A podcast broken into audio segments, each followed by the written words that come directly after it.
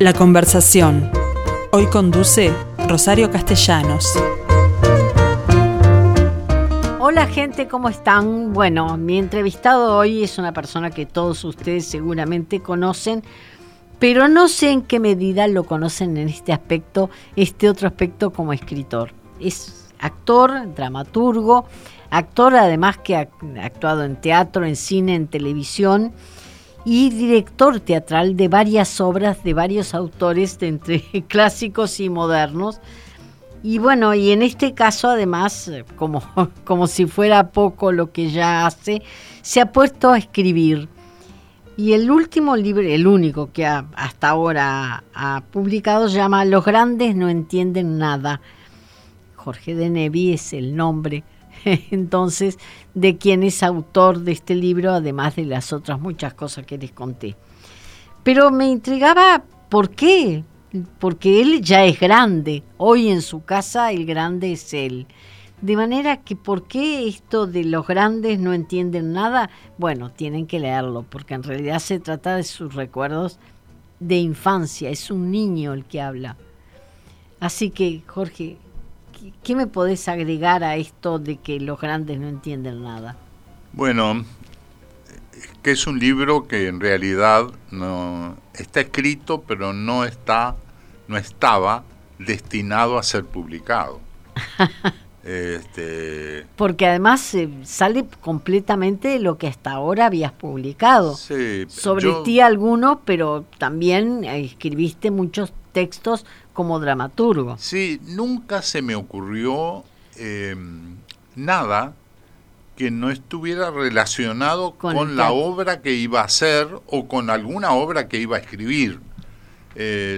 mi forma de pensamiento es el teatro. Mm. Yo pienso dramáticamente la situación de, puesta en el escenario, pero nunca un libro. Entonces, eh, em, todo sucedió muy de casualidad cuando eh, después de terminar una traducción que estuve haciendo durante la pandemia, una obra que vamos a hacer el próximo año, eh, con, eh, entre otros, César Troncoso, Rogelio Gracia, vamos a hacer Esperando a Godot, de Samuel Beckett.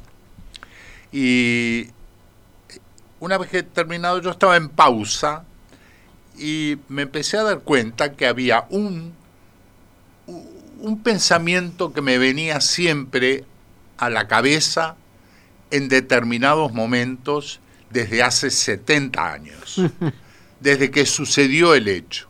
Y sin embargo es un hecho banal, algo muy simple, pero que a mí por algún motivo me volvía y me volvía y me volvía en los momentos difíciles y me volvía cuando yo estaba de pronto frente a la necesidad de tomar una determinación, una mm. resolución sobre algo. Por lo tanto, eh, dije, algo debe significar que a mí ese pensamiento de ese acontecimiento infantil me vuelva a la cabeza. ¿Y llegaste a alguna conclusión al respecto? Porque yo opino que es un tema eh, que, muchas veces a mí se me ha planteado y lo eludo porque entiendo que es una, no sé, una forma de, expresar vejez.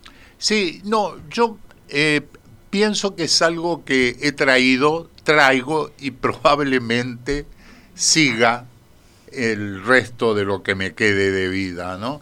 Eh, es una cierta inseguridad que está en el fondo por ejemplo, yo cuando voy a dirigir una obra de teatro, he dirigido 150 o más, em, estoy muy preparado para dirigirla, eh, muy estudiado todo, tengo un excelente elenco, está todo bien. Tú sabías que en el ambiente teatral se te considera un gran director de actores. Bueno, eh, me concentro mucho en eso, ¿no? Pero Tres días antes me empieza a venir una especie de bajón existencial y, donde yo me digo, no voy a ser capaz, siempre me pasa, ¿eh? siempre, no voy a ser capaz de dirigir esta obra. Es una especie de pánico escénico. Entonces, quisiera en ese momento tener la posibilidad de huir, de no hacerla, de si, salir, y he pensado excusas completamente delirantes de cómo yo podría zafar de ese proyecto. Obras por las cuales después me han dado premios.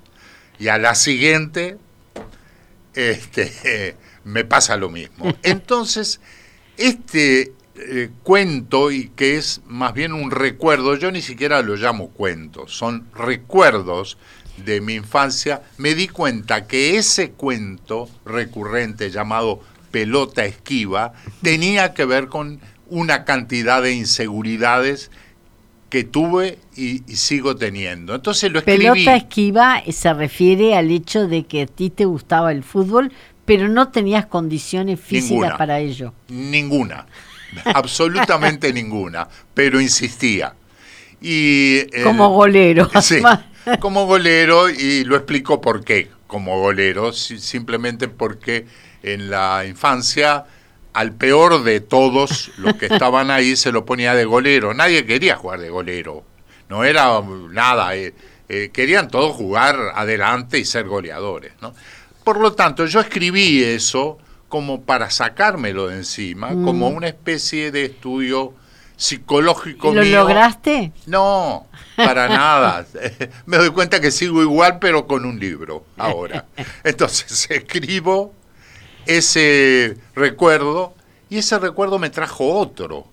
Y luego otro, y luego otro tal vez más fuerte que el primero. Y después eso se iba tejiendo con otros recuerdos, aún de pronto más dolorosos, más tristes. Eh, y seguí seguir. Yo escribo a mano, no escribo en la computadora. Pero, ¿en qué medida consideras que, aparte de, ese, de la pelota esquiva, eh, tiene que ver con lo que hoy haces en relación al teatro, esto que te tocó vivir de chico? Bueno, yo creo que no sé si fue lo que me tocó vivir o eh, yo lo viví porque nací ya con quién sabe qué cosa de inseguridades. Yo no me siento del todo seguro, eh, no debería confesarlo esto, pero como estoy a, punto de culminar mi carrera teatral por razones obvias eh, de, edad, puedo decirlo, me siento seguro al segundo día ya de estar trabajando con los actores y los actores empiezan a, a digamos, a conversar conmigo y entonces aquello se transforma para mí en una fiesta. Pero de hecho, en el fondo no me considero del todo capaz. Esa inseguridad la mantengo. ¿no? Bueno, pero has sido premiado en muchísimas obras, has dirigido además distintos autores, pero te has inclinado por un inglés en particular. Sí, bueno, hay una cosa. Eh, Del cual le has hecho un. Primero que nada, que el único idioma que conozco es el inglés. Segundo, que probablemente los mejores dramaturgos provengan de Inglaterra, quizá. Eh, es muy difícil decirlo, yo no conozco las obras holandesas o turcas, de pronto son fantásticas, pero si no están en inglés yo no las voy a poder leer. Claro. Pero este, hay un eh, autor que de pronto eh, encontré que es Alan Ayburn, de quien dirigí 12 obras. Eh, y Algunas de las cuales fueron especialmente eh, exitosas. no, no, todas. Es, increíble el éxito de, del autor que tiene en todo el mundo. Pero además varias de ellas con premios. Sí, sí. no, premios creo que nadie me dio sobre Alan Ayburn. Creo que no, no la han entendido mucho los críticos. el público sí, ¿ves? El público sí, la, la última obra que hicimos, eh, Absurda, Gente Absurda, que le hicimos acá con la Comedia Nacional en el Solís, tengo una conmovedora foto del elenco y todo el Solís en su última función de pie, este, aplaudiendo, ¿verdad? Que es, realmente una de las fotos más hermosas que yo tengo de, del teatro. Y es un autor que escribe con gran simpleza comedias, pero habla de temas muy profundos. Es decir, disimula eh, el hecho de estar hablando de esos temas profundos a través de una especie de comedia. ¿no? O sea que emplea el humor. Emplea el humor, y, Cosa que a ti te ha dado gran resultado, porque... Me ha dado resultado y está en el libro este que escribí, está a medias tintas. Digo, hay, hay, muchos pasajes realmente humorísticos. Exacto, sí. Porque hay recuerdos que valen la pena, no se los voy a contar yo. Eh, es un libro que fundamentalmente es muy sencillo de leer porque es corto, porque además sus capítulos son bien cortitos, se refieren a un, a un concreto, a un recuerdo. Sí. Y bueno, y en esa medida se lee volando. Sí, ¿sabes? Porque yo intenté escribirlo como si se lo estuviera contando a un amigo. Mm. Y no estuviera haciendo literatura, porque yo me había prometido no editar este libro, para poder ser absolutamente sincero, porque uno miente mucho en, en las autobiografías. Bueno, no, es exactamente una autobiografía. No, es una, pero es una suma eh, de recuerdos de recuerdos, Pero cuando uno empieza a tirar recuerdos de, de, adulto, de mediana edad, de la infancia, ya empieza a un poco a ponerse en el mejor lugar. Trata de pasar simpático frente a la gente. Y acá yo me prometí decir todo lo que sentía sin importarme, porque como eso no iba a ser publicado. Este, ¿Y cuándo te convenciste de publicarlo? Bueno, primero se lo di a leer a Pepe Vázquez, porque Pepe Vázquez es tan amigo mío que no iba a ser cruel del todo. Me iba a decir la verdad, porque él es muy sincero, pero lo iba a decir eh, de una manera muy suave y me iba a herir lo menos posible. Por lo tanto, le gustó mucho. Por lo tanto, este, le creí, le creí. Primero porque uno tiene la tendencia a creer cuando lo elogia, obvio. Pero además porque yo le creo a Pepe cuando está entusiasmado con algo. Y después se lo di a leer a Jorge Arias, que es un crítico teatral muy cruel, que ha deshecho a, cantidad de generaciones, este, pero a quien yo estimo mucho y creo que eh, tiene... no te ha deshecho a ti. Me ha deshecho, ¿Ah, me ha deshecho mucho.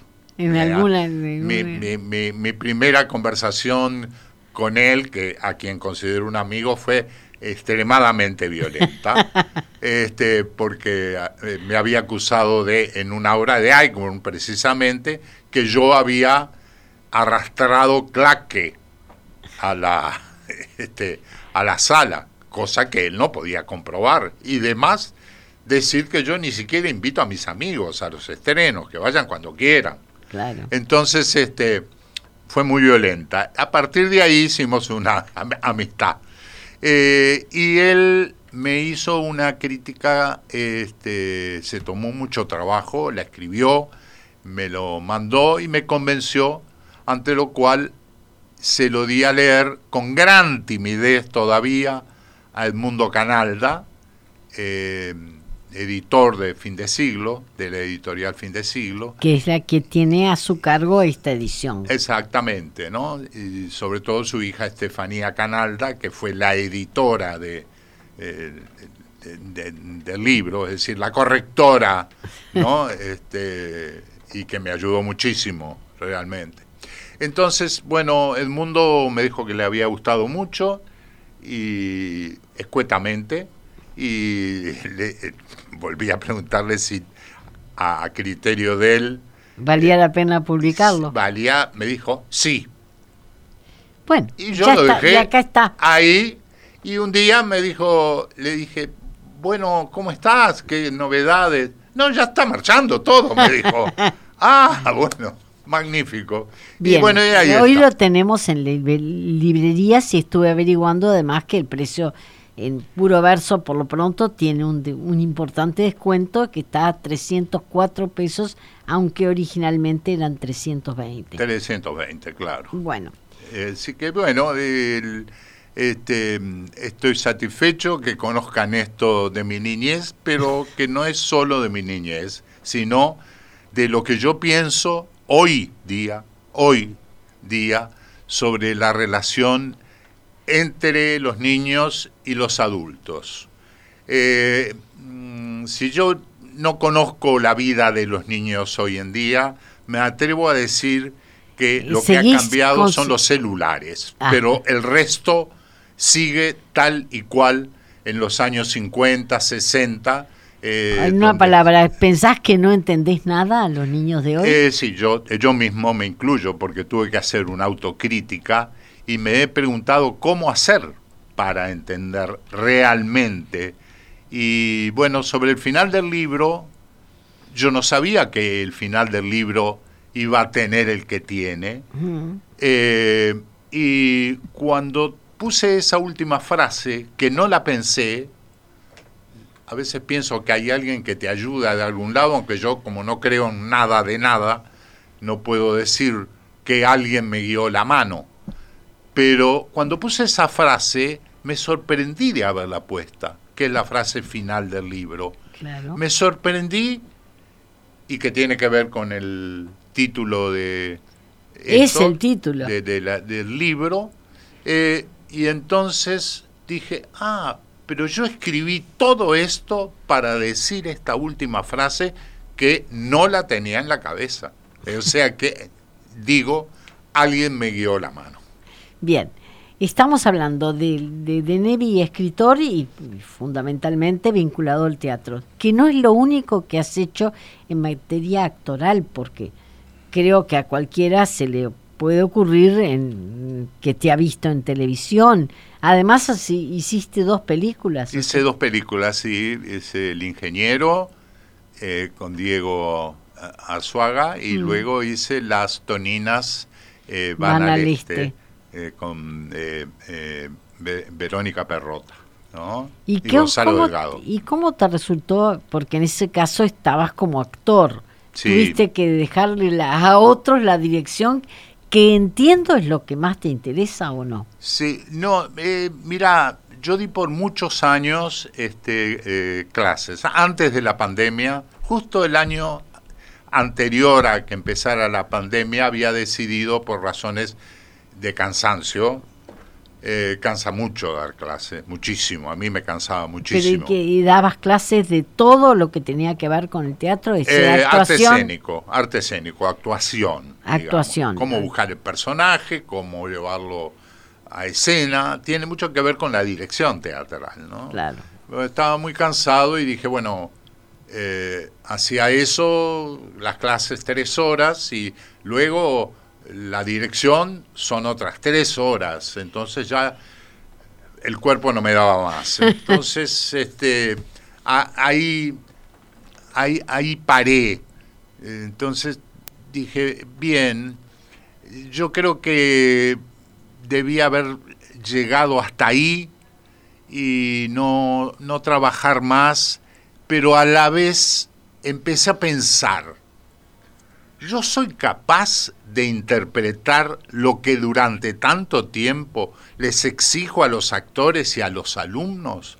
Tanto lío les hago de pronto en la clase porque no han profundizado en su personaje. Yo lo podré hacer realmente. Y ahí te planteaste la actuación. Actuar, sí. En ese momento que yo estaba cuestionándome esto, eh, vino Diego Arzuaga a casa con el libreto del ingeniero. Y dije, pero cayó como si mi pensamiento lo hubiera traído. Lo hubiera traído. Y eh, le dije que sí enseguida. Este, me gustó el libreto, pero creo que si no hubiera sido tan bueno, también le hubiera dicho que sí para ver si aquella duda este, yo podía allanarla. Es decir, más allá de, que de, las condiciones en que tuviste que trabajar, ¿qué es lo que más te interesó de, cualquiera de los medios en los cuales actuaste? porque estamos hablando de cine, de teatro y de televisión. En televisión hiciste nada menos que programas de humor que tuvieron en su momento un notable prestigio y mucho público, entre ellos el Flaco Cleanto. Claro. Pero eh, fundamentalmente eh, respaldados en Sheck, en los hermanos Sheck. ¿no? Eh, sí, Jorge y Daniel, mm. este, y también Horacio, como digamos, productor absoluto de, de, que nos apoyaba o nos desapoyaba, pero siempre fue una ayuda invalorable. Con Jorge y Daniel yo trabajaba de manera fantástica. Y siempre en temas de humor. Sí, y además te diría una cosa, desde que em, yo trabajaba después en la última época más con Jorge, mm. em, cuando murió Jorge yo seguí solo, eh, Daniel ya no, no, no estaba para trabajar en televisión, pero ya no me dieron más ganas de seguir este, trabajando sin Jorge. Yo creo que mi etapa eh, en televisión terminó cuando murió Jorge. Yo seguí un tiempo más, eh, seguí comandando, digamos, ¿Y alguna vez analizaste por qué esa dependencia de...? Sí, por, por amistad y por ver las dos cosas de la misma manera y por encerrarnos en una habitación, los dos, y tener el mismo tipo de humor. Mm. Ayer mismo me acordaba una anécdota que no puedo contar al aire. ¿Por eh, qué no? no? no, no, por educación no puedo hacerlo, este, no está en mí. Eh, pero que la contaba eh, Jorge de un humor, era un, humor reiterado, es decir, la misma anécdota para que nos riéramos, y lo hacíamos, la cambiaba para descomprimir la situación, la contaba mil veces. Ah. Pero ya después, solo decía el principio, ni siquiera el remate de, aquella anécdota. Y ya empezaban a reírse todos. Y entonces eh, éramos los dos, mm. pero no podíamos trabajar si entraba otra persona. Entonces ahí este, yo ya no, no tuve más ganas, esta es la verdad, y, ahí quedó, ¿no? Pero eh, estuve haciendo cuentas y yo hice 1500 programas de una hora de televisión. Son muchos. Este es un exceso. Es decir, no, 1500 programas de una hora puede ser, sobre todo... A lo sumo cansador. Es cansador. Para quien lo hace, pero no para quien ve. Sí. Porque eh, extrañamos esas producciones nacionales. Sí. Tú no solo hiciste eso, dirigiste eh, series. Sí, también, también, menos, ¿no? Pero con paredes, por ejemplo. Mm. Hicimos eh, los tres, que lo hicimos en teatro. Fantástico. Este, y la prueba que actores uruguayos pueden alcanzar los mejores niveles imaginables, y es, verdad. ¿Aún hoy? aún hoy. O eh, algunos, porque a un actor hay que darle práctica, no lo puedes sacar del teatro y al otro día es, es estupendo actor de televisión. Tenés que prepararlo, él mismo se va a dar cuenta en poco tiempo de preparación, y esa preparación es plata, pueden igualar a cualquier actor. Pueden igualar a cualquier actor. Sí, bueno, claro. No lo puedes comparar con un actor inglés. Este, ellos tienen la escuela de Shakespeare, o un actor ruso que tienen la escuela de Stanislavski, pero los niveles de actores uruguayos son prodigiosos. Y esto me lo ha dicho gente de otros países, de televisión de otros países. Bueno, una vez me propusieron acá hacer, yo no podía hacerlo, eh, porque estaba trabajando en otra cosa, pero hacer un teleteatro acá. Y la idea era perfecta, iban a traer dos actores de primer nivel a Argentina para hacer en argentino. Y todos los demás actores uruguayos y van a ser los complementarios, que son papeles importantes. Y eh, no son protagonistas, pero iban a ganar muy bien, tenían trabajo todo el año, eh, era, era una corriente de trabajo. Y me dijo, pero ustedes no se dan cuenta el nivel que tienen los actores que se pueden elegir en, en, Montevideo. Ustedes no se dan cuenta que nosotros podemos hacer un teleteatro del mejor nivel este, posible. ¿Y por qué no se hace? No se hizo por... Bueno, es un poquito largo de explicar, pero levanten un poco, yo le voy a explicar. ¿Por qué no se hizo eso? Dos razones básicas. Para hacer un teleteatro fijo, tenés que tener un estudio fijo, es decir, las escenografías, que son tres escenografías, y fíjate en cualquier teleteatro brasileño, no se levantan, siempre están quietas e iluminadas. Tú tenés que filmar 43 minutos por día. Y luego tiene que haber un estudio insonorizado. En Uruguay no hay. Están lo de los canales parcialmente insonorizados, no totalmente, insonorizados, que no pase una moto cuando tú estás hablando y se escucha que sale una moto. Claro. No había en este o la lluvia. Y tercero, otro, otro problema, tiene que tener aire acondicionado que no haga ruido. Entonces, todo eso estaba la plata, estaban los actores, estaba el teleteatro, todo pero no estaba el estudio. Pero además hay, hay otro problema en general con las producciones nacionales que resultan caras.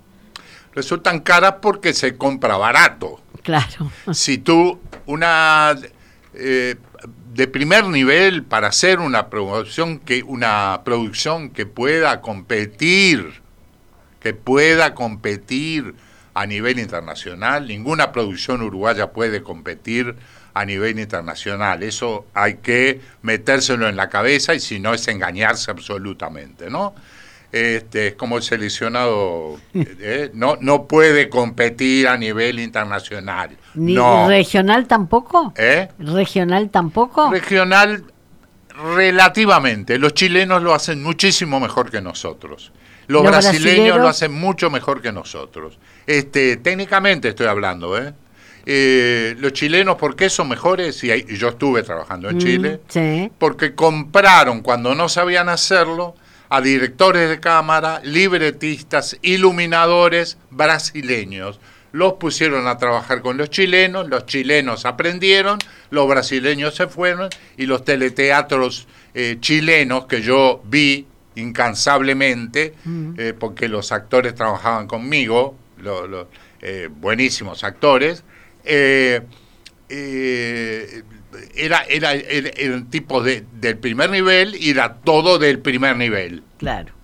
Bueno, pero para terminar, eh, yo sé que así todo, habrás dejado de, dar clases, estás cansado y todo, pero sin embargo la cabeza la seguís puesta en, en producciones teatrales. Sí, sí. Este... Porque por lo pronto vas a vas a, estrenar para el próximo año? ¿Ya tenés algo? Yo tengo las tres producciones que voy a hacer el año próximo, mm.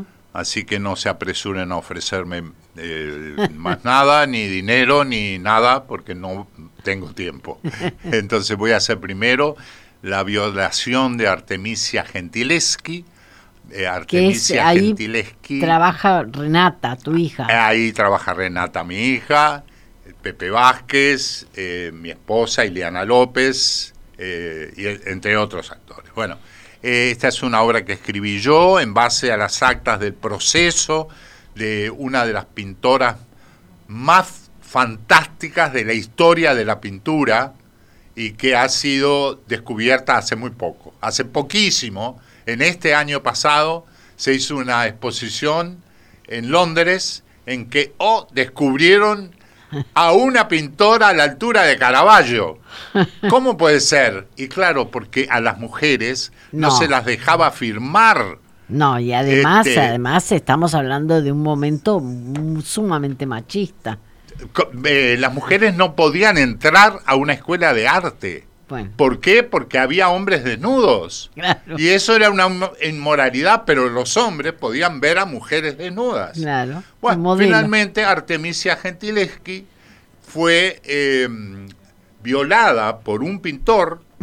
este, y bueno, hubo un proceso, conseguí las actas del proceso y en base a esa anécdota eh, viene esta obra. pero que la escribiste tú, además, en, este, en ese caso, eh, dramaturgo, pero además director. También, sí, sí, eh, dramaturgo y director. Bueno, luego voy a hacer Quien teme a Virginia Woolf. que eso va a ir en el Teatro Alianza, obra que vengo persiguiendo hace 15 años para hacer. Y finalmente la que mencioné al principio, esperando a Godot de Samuel Beckett, que va a ser en el Sodre, con una producción del Sodre. O sea, este es el, plan para el próximo año. ¿no? Es decir, elenco siempre de varias personas y producciones eh, importantes. Producciones muy importantes. Porque este, trabajaste de, con la comedia en algún momento, ¿no? Sí, sí, sí. Eh, esta obra que mencioné hace un rato, este, eh, la de Alan Ayburn, absurda, gente absurda, este, la hice en la Comedia Nacional. Ah, claro, no, hice otra que se llamaba Pájaro Estúpido. Y que era una adaptación moderna de La Gaviota y de la que dimos una función. Es decir, tuvimos suerte de hacer la función y al otro día ya pandemia no se pudo hacer más nada. ¿no? Y no la vas a repetir. Y bueno, eso ya eh, tiene que ver con las actividades de la comedia que no son tan fáciles de compaginar. Es cierto. Pero tuvimos la suerte porque hubo otra obra de la comedia que no se pudo estrenar. Llegaron al ensayo general, nada más. Este, nosotros hicimos una función. Bueno, en definitiva entonces proyectos para el año no faltan y en la pandemia le sacaste partido porque te convertiste además en escritor. De manera que Jorge de Nevi lo tenemos para rato, afortunadamente. Y bueno, y mucha suerte para el año que viene. Bueno, 2022, que esperemos que no se corte nada, nada, nada, y se aumente el aforo. Gracias y mucha suerte. Muchísimas gracias.